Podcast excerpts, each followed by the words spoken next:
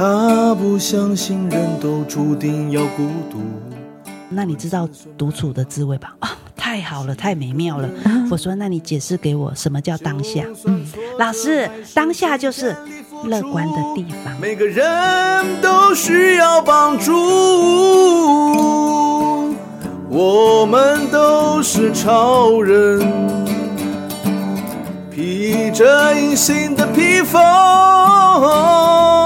能力越强，背负越重的责任，最后一里路，让我们一起完成。超人医师加油站，大家一起来说赞，加油加白！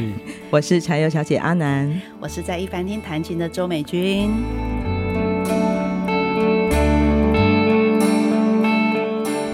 美君老师好，大家好，各位听众朋友，大家好。嗯、今天呢，我们来到了台东市一个很特别、很特别的地方哦。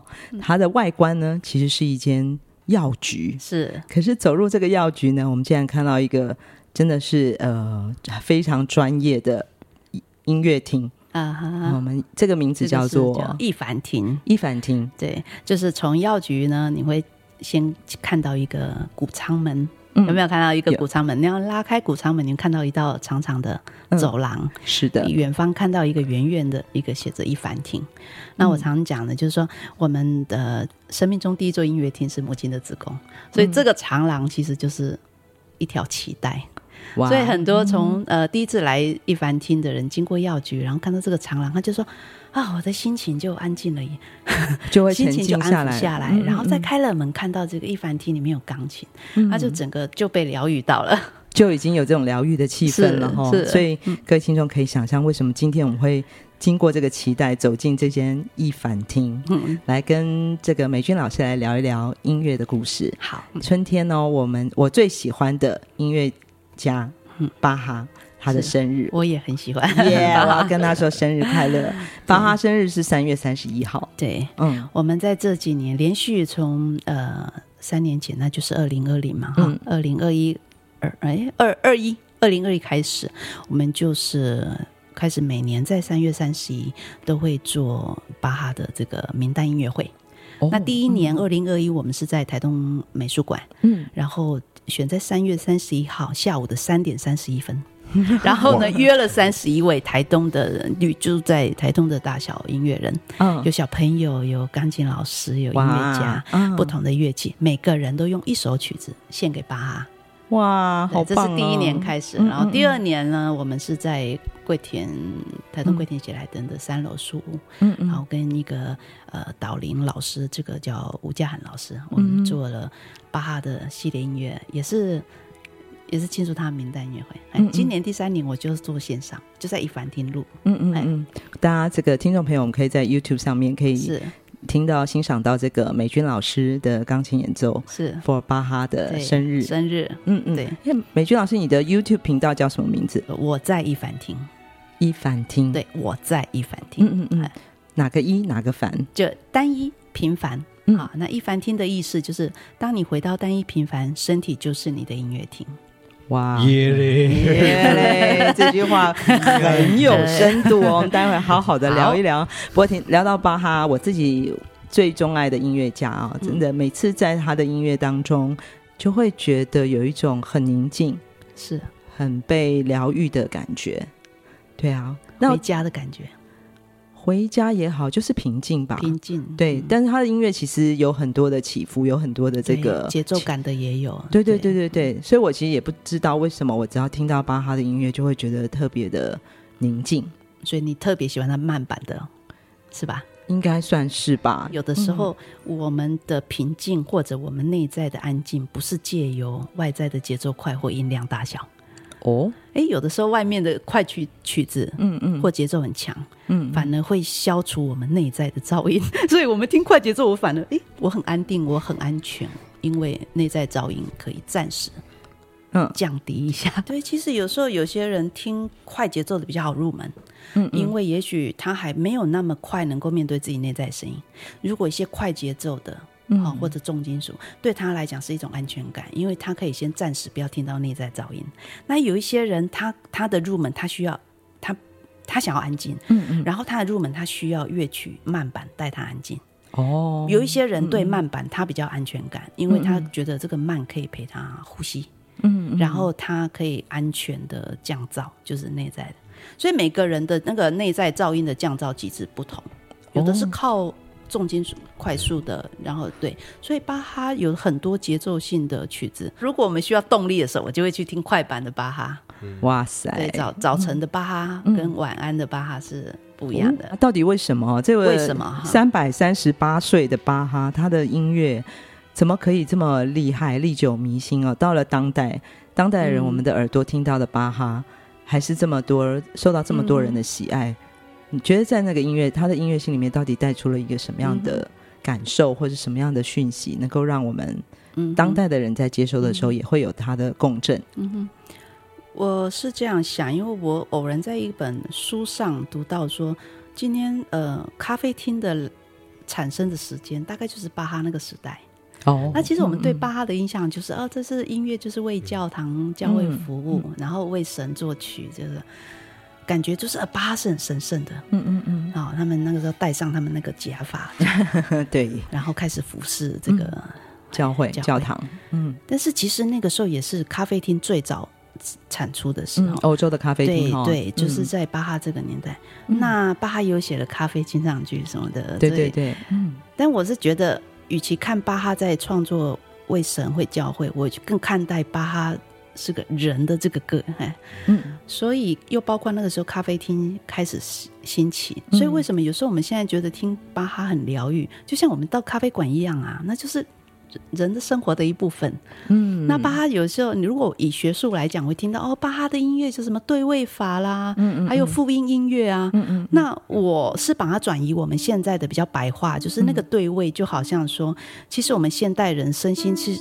都是位移的，那我觉得这个巴哈的对位真好，可以让我们听巴哈之后，我们恢复秩序，身心对身心整合在一起。哦、我们自己如果静下来听，我们心里面也很多的声部，巴哈就是很多声部，嗯嗯嗯，谁先开始，谁又再来，然后就合起来，和谐不和谐都是一个存在，嗯，对。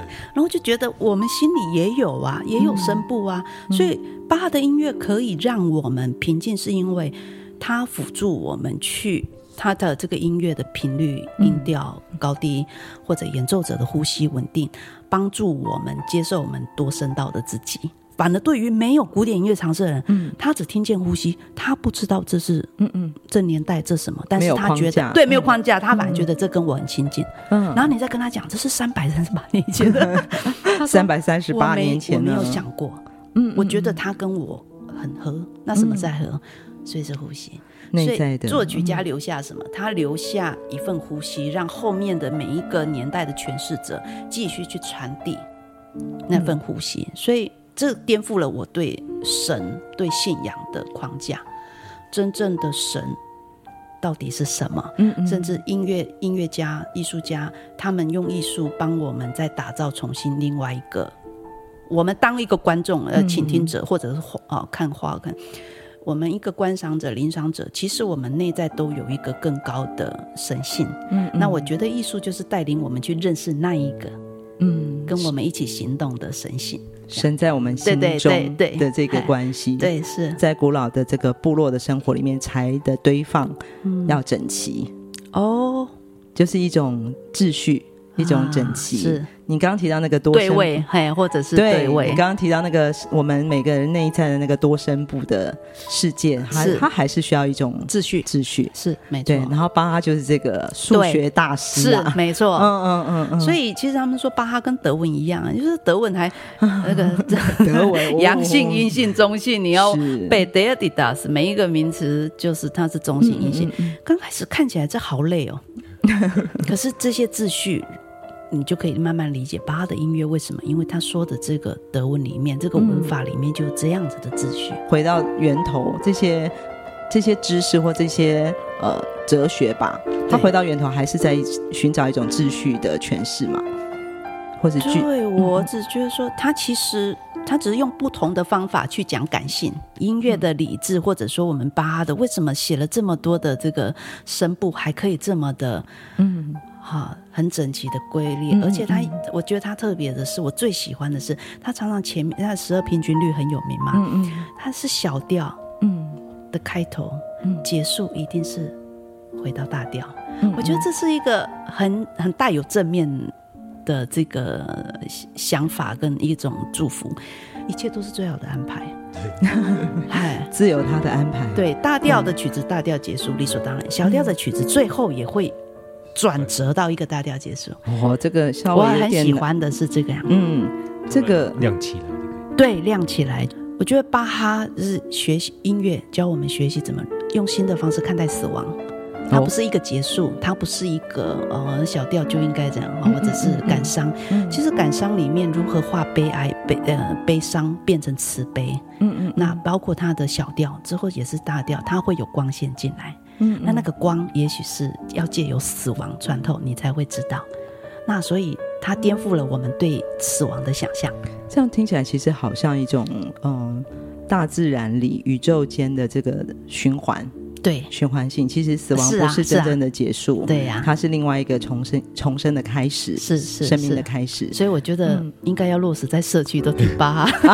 我们也我们可能借由这样的音乐，我们再去跟大家再去谈死死亡的时候，它并不是一个避讳或者是什么，因为在教堂里面，他接受新的生命，也是在送走一个生命，嗯，都是在教堂发生，在国外是很正常的事情，对啊，就是尘归尘，土归土，最终还是会重新发芽。对，就是生命的一个循环。对，有音乐就是，嗯，那个灵魂都有一种灵魂一直在持续。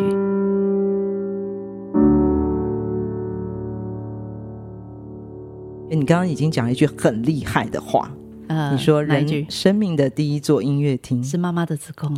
对呀，所以我们就是，所以你看那个一凡厅用一个圆圈，很多来这个空间，其实不用太多的言语，在音乐中他自己的。呃，思想串流，他的泪水也在跟着 奔腾，应该是算奔腾啊。对，因为那是一种呃，初次回到熟悉的地方。嗯，其实每个人都熟悉那一份宁静，但是我们后来太多的这个杂音，对，或者角色扮演，我们要快速长大，我们要呃，快速的迎合别人对我们的期待。嗯，我们第一条期待被剪掉之后，哦，我们。就多了很多，我们出生后就变了很多期待，师长的期待，父母的期待，从那个期待到那个期待，对，就从一条期待，变成一条期待就可以生存了嘛，无忧无虑就可以感受，嗯，用意识感受母体外的世界，嗯，可是出生之后。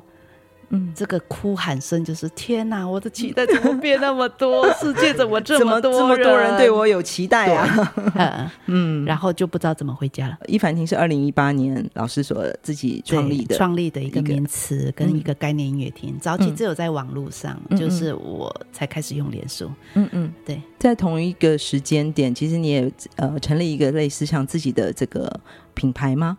对，可以这样讲，那个时候就是。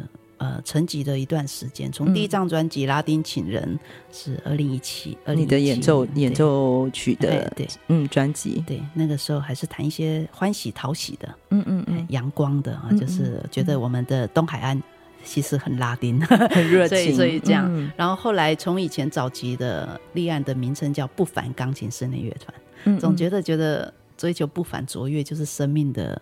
期待。对，就是应该就是那边有快乐，嗯嗯，就追寻了，觉得快乐不在那边，然后讲到底在哪边，嗯，找不到，所以我就把这个不凡这个乐团收起来，嗯，然后再从零开始，嗯嗯，哎，从零，当你身身上没有多的头衔，你就是一个人而已的时候，嗯，再重新再探索到，才发现啊，快乐在一凡里面。单一平凡平凡，嗯，然后才发现单一平凡，你就会听到身体有好多声音。小时候我们在学的时候，老师会教我们，啊，这个好听，这个不要听，这个很难听，这个弹的烂，对不对？嗯。但老师也是好意，他不要让我们的耳朵被污染，他要我们辨别什么是优秀的，什么是不太好的。嗯嗯嗯，那你不要学这种的哦，这种弹法不要学。嗯嗯嗯。可是到最后自己找到一反的时候，嗯，可能。接受度也宽一点吧。嗯，虽然以前会觉得这种音音乐很无聊，这个演奏者怎么这么无聊呢？嗯嗯，他为什么弹这样呢？一点创意都没有。可是经过一番这个经验之后，我会发现我可以接受这个人，因为我觉得那个就是那个人的生命经验。嗯嗯，然后对他的平凡里面，那个是他的平，他的平凡不是不是无聊。嗯，他的演奏一定有他的什么原因。那他的弹法只是在表现他的生命，所以我就觉得，哎，我可以更从多元的角度去接受别人不同的诠释。嗯，反而回到这个单一平凡的时候，每个人都有他的不一样。对对对，所以有一点换位思考。开始能够去思考，为什么他会形成这样的声音、这样的音乐？对，他为什么对这音乐的诠释是这样的一个内在的表现？虽然跟我们是不同的风格，嗯、可是我们更有、更能够有心胸去欣赏，更大的空间可以去欣赏。其实老师，你是台东女儿，对对。对，你在从小就是在台东。对对，我是成功人，对。哦，台中成功人哦，哦，成功 啊，对对对，我们的成功镇的成功人，不用努力就会成功了，耶嘞，对。那自从什么时候开始学习钢琴？啊？七岁，对，七岁的时候，嗯，那时候学学钢琴是什么原因啊？嗯，就是我不不不不考零分的时候，就是小一，因为我其实幼稚园我呃就是有幼稚园啦，但是。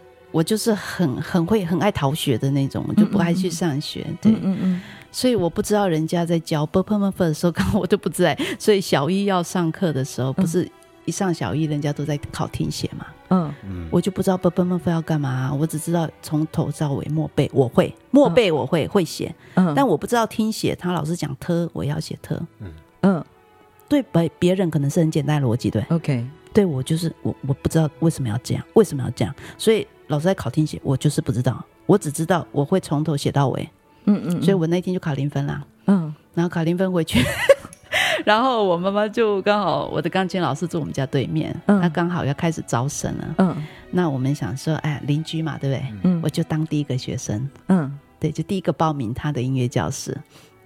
我妈妈说，嗯，带我去上钢琴课第一节，说老师。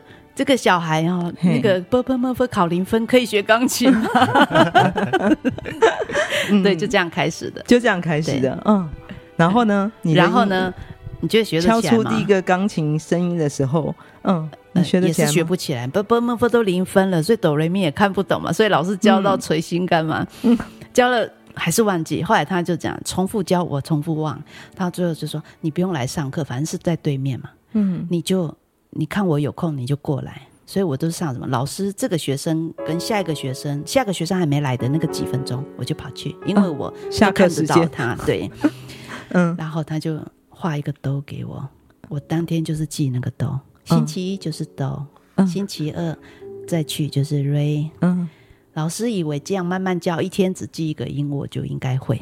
结果到星期天把哆来咪发嗦拉西学完了，下个礼拜一老师开心来验收，来我们开始，我又忘记了，就这样，就一直这样折腾到一年吧。哈，你无法想象，就是其实就是我不知道大人要讲什么。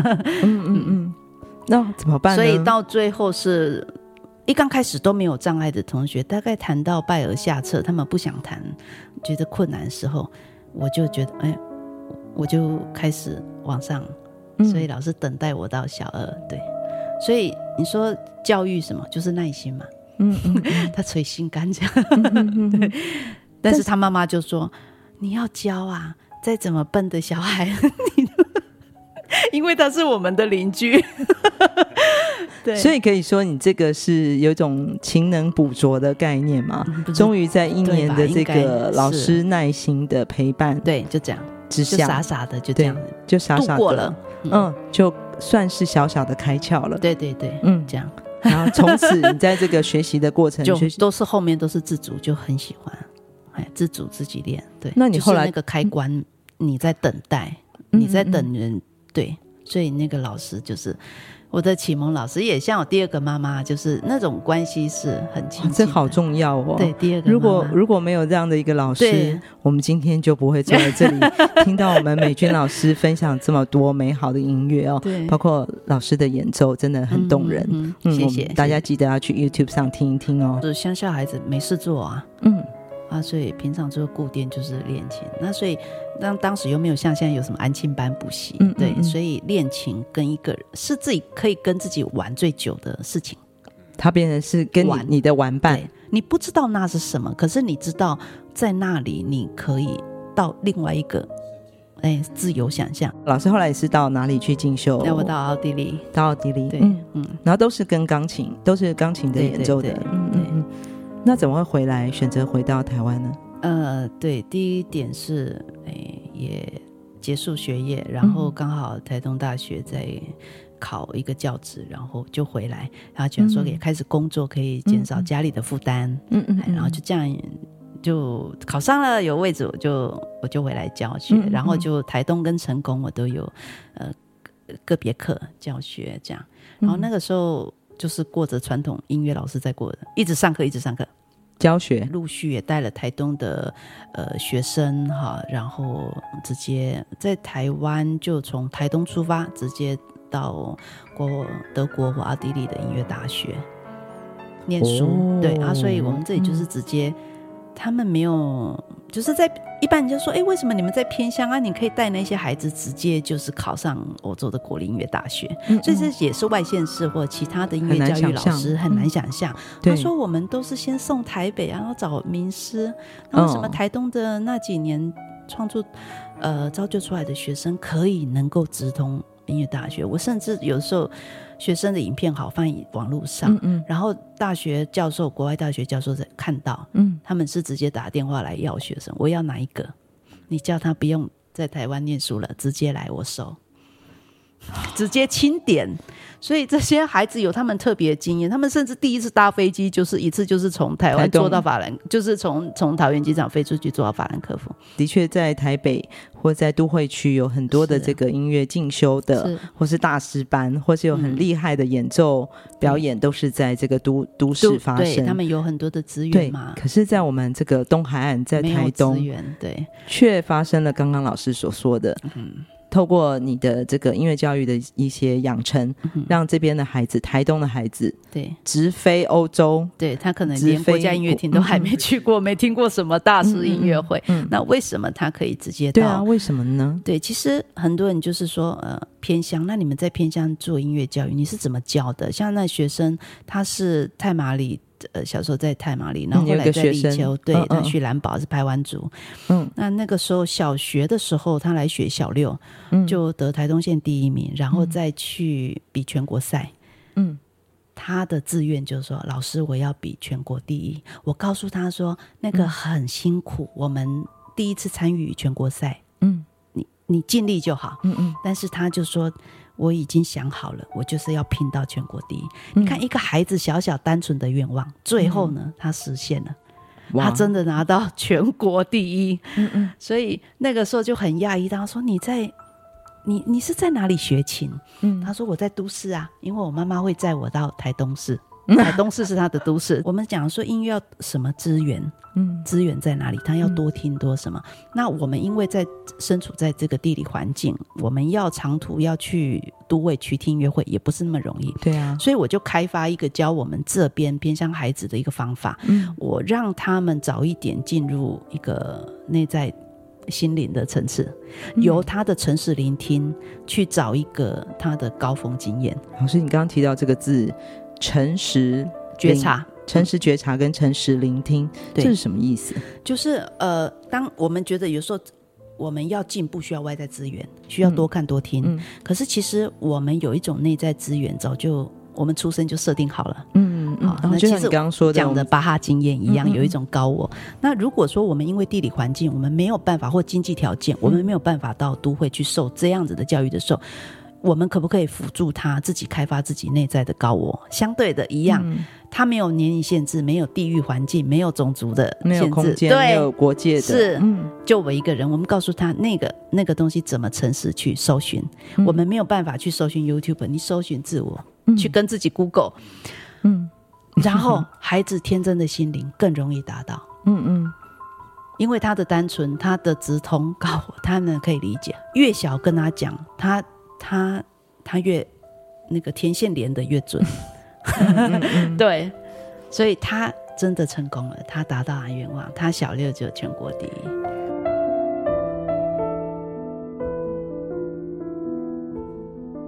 哎，可是老师，你刚刚讲这个探索，陪伴了你的学生去探索那个诚实觉察觉察的经验啊，怎么让我想到你小时候啊？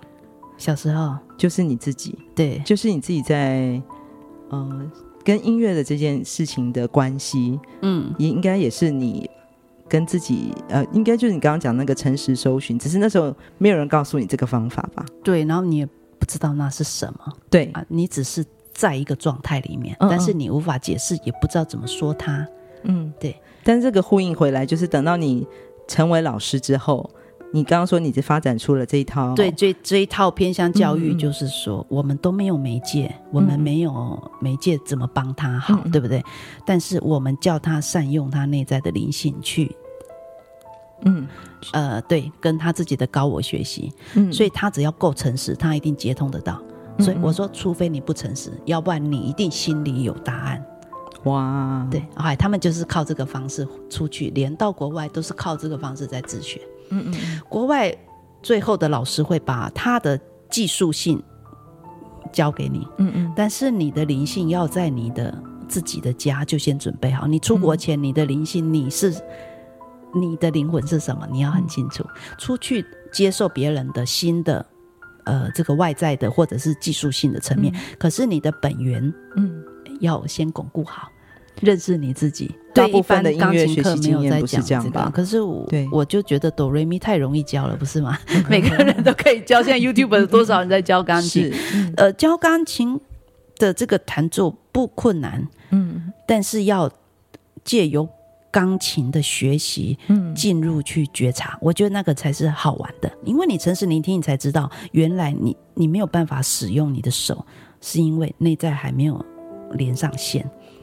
讯号不好啦，网络信号不好，嗯，对，因为所以手指才不好使用，因为是 play，对，弹钢琴是 play piano，对，right，所以它是一个玩，对，嗯，它应该是一个这样的关系，你怎么找到？但我们就不知道怎么玩啦，对呀，我们都觉得玩是浪费时间啊，可是我们却忘记说音乐就是要浪费，浪就是要浪费在美好的事物上，音乐就是要用玩的才会找出那个快乐的源头，对，而且要敢浪费。老师在这个台东大学教学的这这段阶段里面，嗯嗯，你在你透过教育、音乐教育，然后你也培养了很多的孩子，是在这个偏乡的音乐的这个教育的这个经验，那怎么会最后又回到了你选择？成立一个自己的这个疗愈的所在，对疗愈的所在，怎么会有这样的一个转折？嗯、因为早期送的学生其实都是蛮精英的，那他们送上国际舞台之后，其实其实他有一个高压的这个生活品质。嗯、那其实当学生送到他们的梦想舞台的时候，我们却发现，其实呃卓越无无限。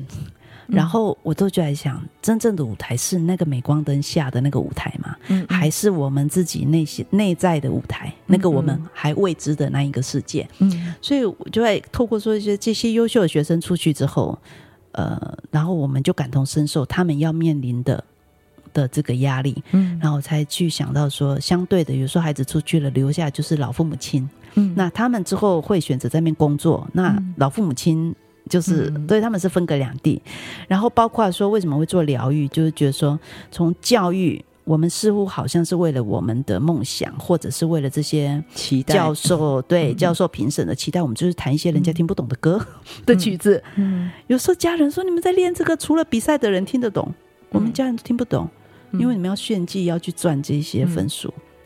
可是我就发现说，为什么我们学音乐到最后要那么的就变不自然了？嗯，可是那种自然只有在那种体系下可以存活，就是你升学，然后之后你回来任教，嗯、你都在学术体制里面，嗯、然后继续教着，让孩子弹着很可以很竞赛式的，对对，竞赛式的。然后我就觉得，为什么古典乐要那么紧张？紧张，真的，对，包括亲子关系也很紧张。嗯嗯嗯。然后我就想，哎，不对呀，这不是音乐的初衷啊。我们小时候那个悠哉悠哉在乡下弹钢琴的乐趣都没了，嗯嗯嗯，对。然后就去想为什么要这样。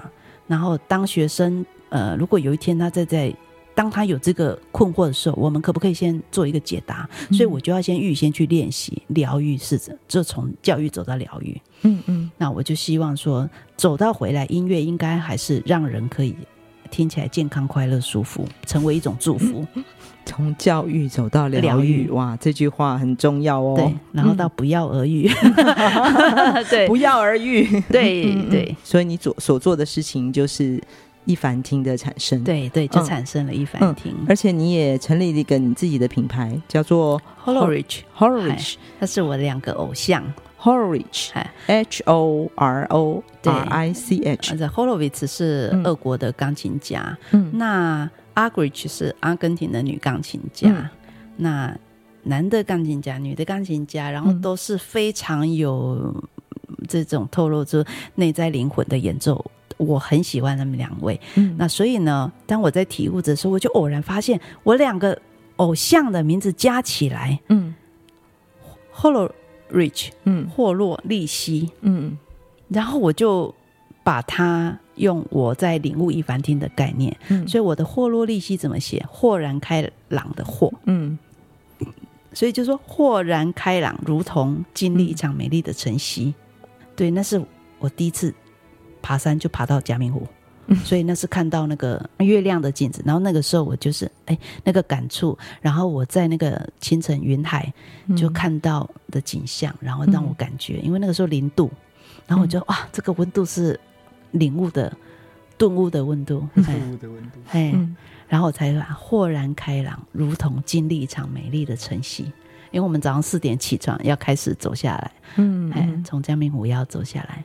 所以也是一个探索大自然的一一个经历，对，然后看到了你的晨曦，对，然后我就觉得，如果他在这边好好听音乐，就可以取代我要走那么累，走到嘉明湖才可以看得到的话，对，就应该可以走一个最最快的捷径，探索我们心灵的那个对高峰，对，嗯嗯，高峰跟净土，Horowich，Horowich 这个新意识品牌，嗯，对，就是借由一个一个聆听，然后你可以。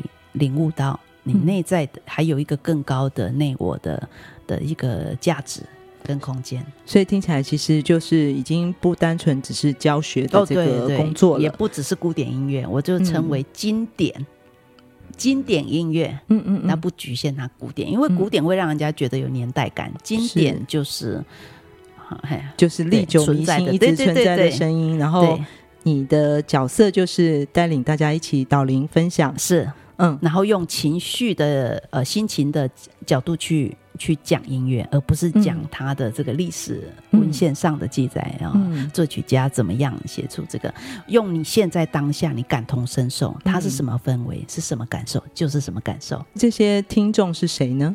呃，社区的民众。哦，对，就是来一凡听的话，通常是就是我们说在街角遇上音乐厅，嗯、就是这种概念。嗯嗯、可能一个一个夹脚拖，我们就可以来听音乐了。对。很自在，就遇见这样的经典音乐。嗯，来源是社区民众。对，就是说他们有时候在网络上有听我的演奏、嗯、啊，然后他们觉得哎喜欢，然后他们想要来经历现场。嗯嗯、因为其实我们现在聆听手机都可以听，所以很方便。但是相对的那一种距离感不同，深度跟。手机出来的质量，除非他有很好的耳机跟扩音，嗯、所以有的时候他听的其实乐曲喜欢，嗯、然后呢有现场音乐会的时候，他会会想要靠近。那靠近了之后，他体验了那种跟大家一起聆听的感觉，那也是我们想要推广，就一凡听的主要概念，嗯，就是单独而不孤独。嗯，所以你看，跟大家一起聆听音乐会，你是安静的，然后大家在听的时候，你都是在独处。啊，你都在脑子里面享受这个感觉，可是你不孤独处是不孤单，哎，不孤寂，因为旁边都有人。我希望他们借由来参与这样的音乐会，去体验单独而不孤独。之后他在家单独在家的时候，或者夜深人静啊，嗯、就是你虽然有家人都入睡，那个夜深人静的时候，你也可以体验到那种单独的品质。我是到到澳国接受教育之后，嗯，然后对诚实这个。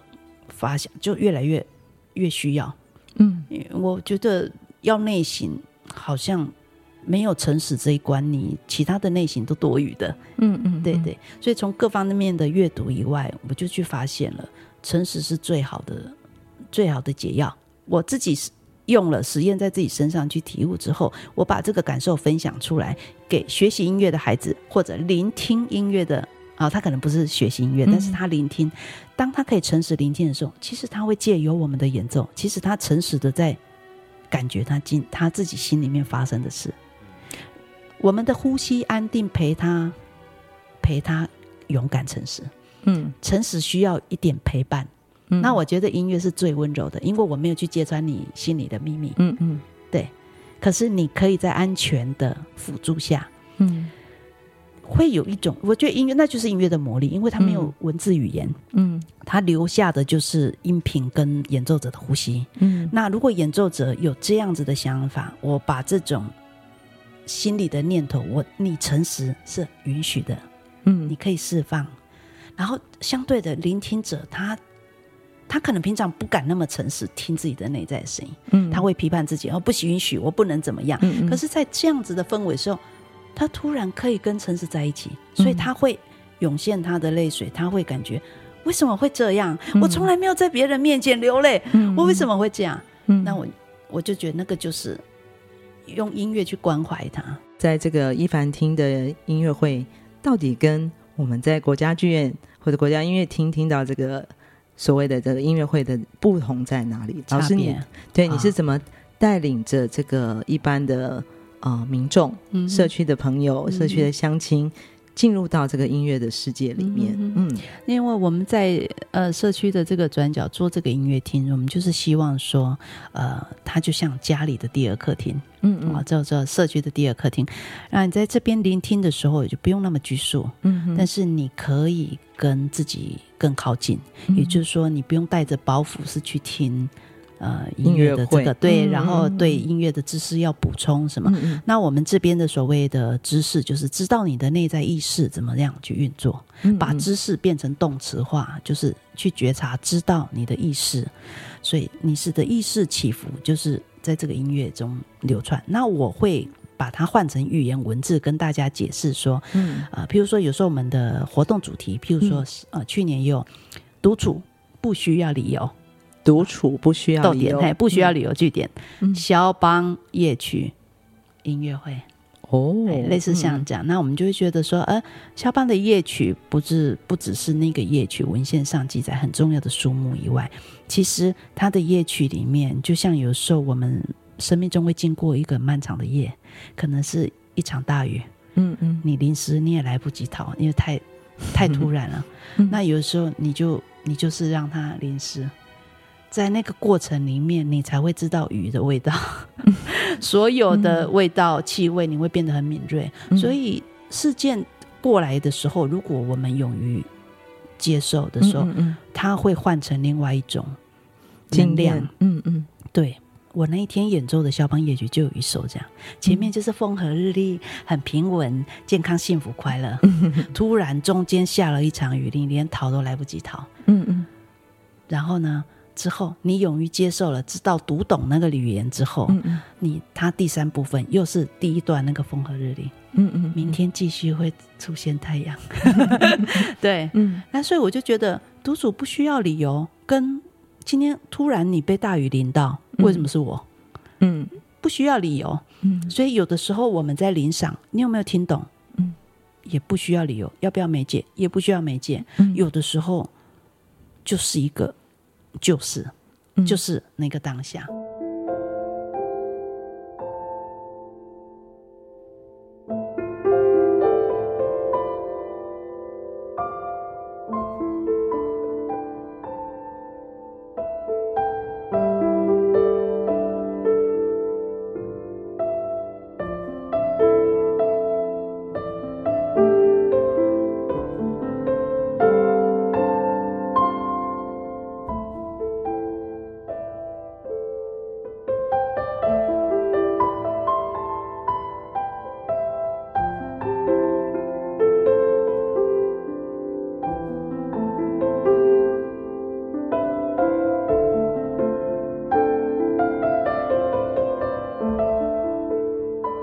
曾经上现在的小朋友，他是小学三年级。嗯，我们上课都在跟他讲这些导聆，就是讲一些心理音乐跟心理的关系。嗯嗯。有一天我说：“你找到自己独处练习了吗？你还需要大人陪你练吗？他说不会，老师，我这次很开心，我终于会自己练琴了，好自由哦，不会被管了。嗯，他自己说的。对，然后我说，那你知道独处的滋味吧？啊，太好了，太美妙了。我说，那你解释给我，什么叫当下？嗯，老师，当下就是乐观的地方。哦，你有没有觉得这个小学三年级的孩子像个哲学家？嗯，这就是我现在经营钢琴课的想法。嗯，我们多跟他说，你听到音乐的什么，嗯，而大于你去练那个谱上的哆来咪。来到社区音乐厅，嗯。就像去发廊一样去洗头去，其实你就是洗涤掉你的生活的疲惫、嗯、倦怠，然后有时候你可以在另外一种空间、不一样的人、不一样的音乐，你得到启发，但是你不会说那个是什么。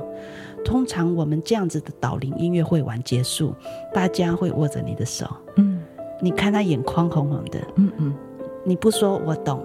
我们留着，等他哪一天他想说，他会简讯给你，感谢那一天的发生。嗯、一凡厅好像是一个另外一个空间，一个嗯，大家都他是心里的所，很想赶快回来回家的地方，对对对，新的居所。下一次一凡厅什么时候有活动，嗯、我们会去。嗯，所以我觉得很很可爱的是，当我听到社区民众开始说一凡厅，我知道啊，我们去过一凡厅，嗯嗯，然后就觉得哇，很开心。你为这个社区创造了另外一个家，而且是小时候最单纯的那个家。对，大家可以就像说长辈来到这里，他觉得可以像他过第二次童年的地方。哇哦，第二次童言童语，哎、嗯，或者是不要说话，你也不会觉得他不友善。嗯，在这里你静静的听，你想要在哪个角落听，都是你的自由。好，我们今天。从巴哈的音乐走到我们一凡厅的这个故事，希望能够让更多的听众在这个这次声音的这个故事里面得到更多的诚实的聆听，然后也是内在的支持。嗯、对，内在支持陪我们最久的。对，我们今天谢谢我们的美君老师马萨鲁。哎，谢谢谢谢大家，谢谢。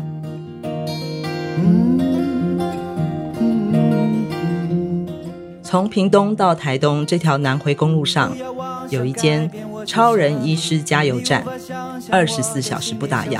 我们在这里与你一起分享公路上的故事。